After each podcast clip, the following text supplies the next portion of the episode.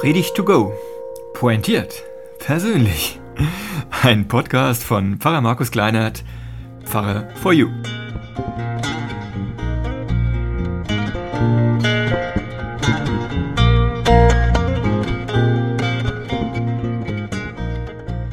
Diesmal mit dem Beten, wie das so ist und wie das geht und was das macht mit uns und so.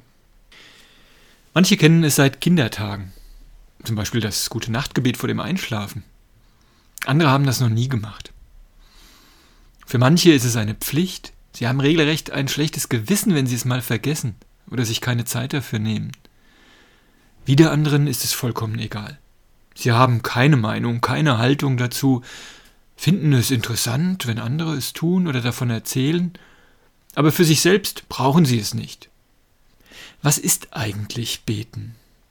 Beim Beten trete ich in Kontakt mit Gott, bin in Verbindung mit ihm.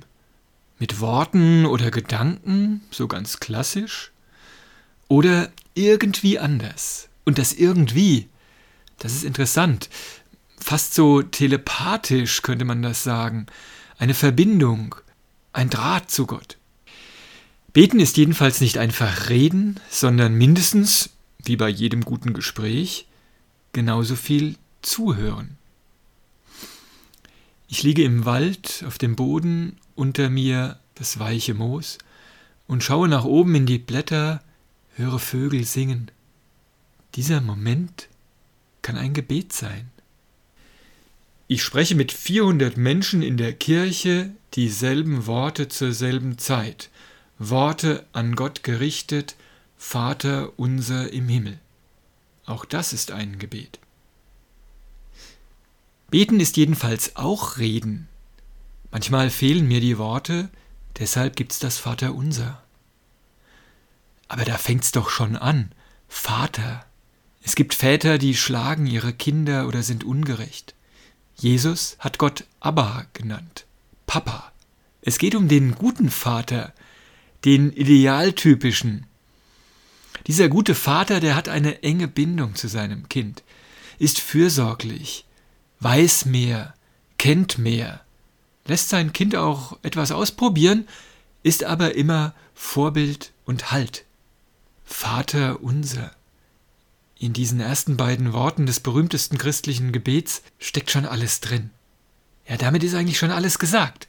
Denn dieser Vater, geheiligt werde dein Name, ist heilig. Das heißt, er ist nicht von dieser Welt, aber in dieser Welt. Sein Reich soll kommen, es soll sich etwas verändern. Nicht menschliche Herrscher haben das Sagen hier, sondern er. Er gibt die Lebensgrundlage, das tägliche Brot, alles, was dazugehört. Er vergibt. Ja, und bis zum Schluss heißt es dann, er hat die Ehre, die Herrlichkeit in Ewigkeit, also über diese Welt, über meine Zeit, über meinen Horizont hinaus. Ein Vater, zu dem ich Kontakt aufnehmen kann. Wie geht eigentlich beten? Wenn ich es nicht gewohnt bin, hilft üben, trainieren, ausprobieren. Das machen wir mit unseren Konfis jedes Jahr im Konfi-Jahr. Und wenn ich es gewohnt bin, das Beten, dann kann das zur Routine werden, sich abnutzen, kann nichtssagend sein. Wichtig ist, bewusst zu beten. Mit anderen zusammen macht es mehr Spaß, gibt es Kraft, denn ich merke, auch andere vertrauen auf Gott und auf sein Dasein, auf seine Kraft. Ja, es gibt Krisen, manchmal geht es nicht, manchmal kann ich es nicht. Da muss ich durch.